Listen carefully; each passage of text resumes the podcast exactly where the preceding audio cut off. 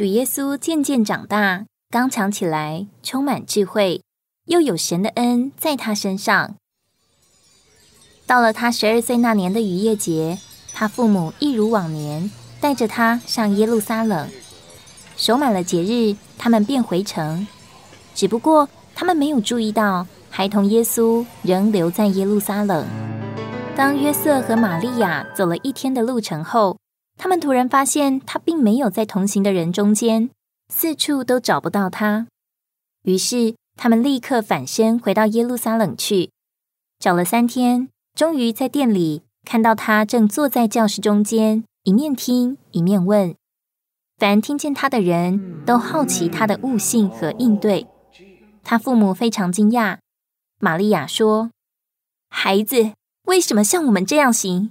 看呐，你父亲和我多么伤心的在找你。”耶稣说：“你们为什么找我？岂不知我必须以我父的事为念吗？”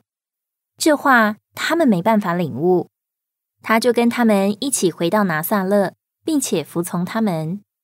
他母亲也把这一切的事都谨慎的存在心里。孩童耶稣在智慧和身良，并在神与人面前所显明的恩典上都不断增长。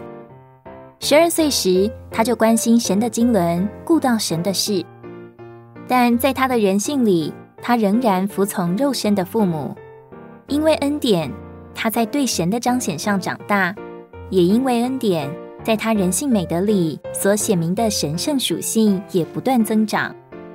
他是一位神人，在神和人面前长大。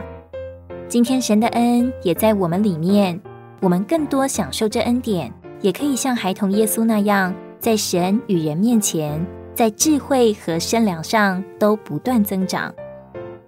马太和路加福音详细的记载了主耶稣十二岁以前的生活事迹，但是从十二岁到三十岁却没有任何关于主耶稣的记载。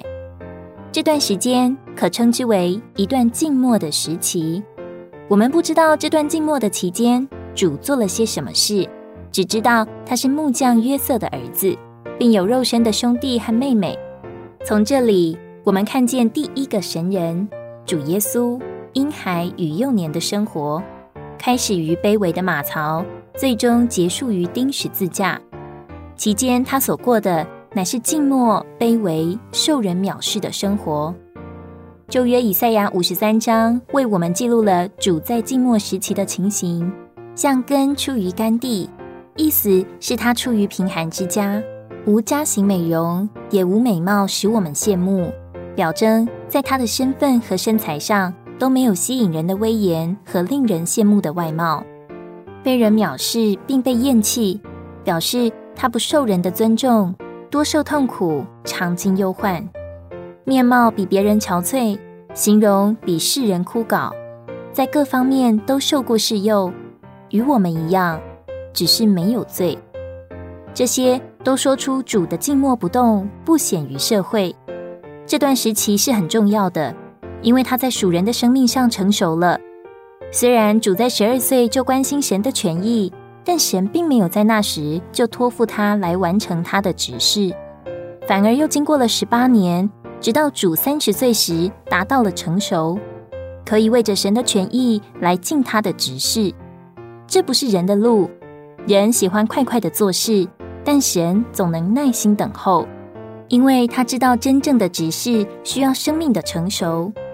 今天我们要带进基督身体的真正职事，也需要生命的成熟。我们都需要将自己摆在主的手中，甚至处于一种静默的情形中，好使我们里面的生命能长大，接受神的托付，来成就神永远经纶的指示。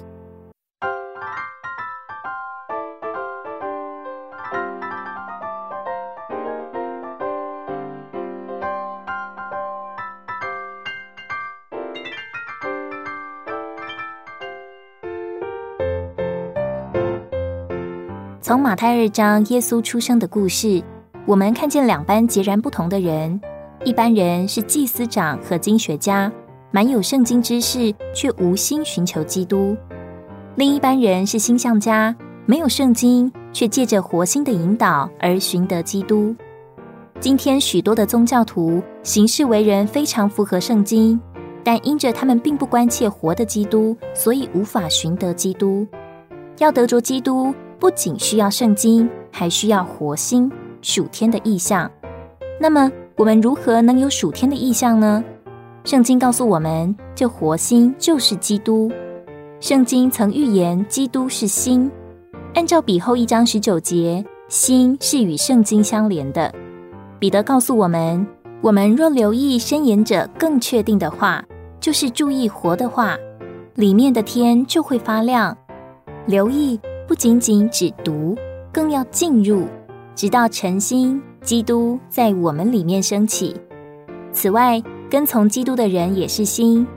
启示录一章二十节告诉我们，所有在正当教会生活中带头的人都是心，因为但以理十二章三节说：“一人必发光如星，那使多人归义的必发光如星。”要得着照耀我们的心，第一，我们必须来到确定的话跟前，将我们的全人、我们的口、眼、心思、灵和心向这话敞开。直到基督在我们里面升起并照耀。第二，我们要来到发光的圣徒跟前，他们就要引导我们到基督所在的地方。当我们得着这活心的引导，看见基督之后，还需要跟随他这第一位神人，以他为我们的模型。主耶稣这第一位神人，选择了一种开始于马槽、结束于十字架卑微受苦的生活。他降卑自己，顺从至死，且死在十字架上。彼得说：“基督既然在肉身受过苦，我们也必须用同样的心思武装自己，跟随那走这条马槽和十字架之窄路的主耶稣基督，过神人的生活。”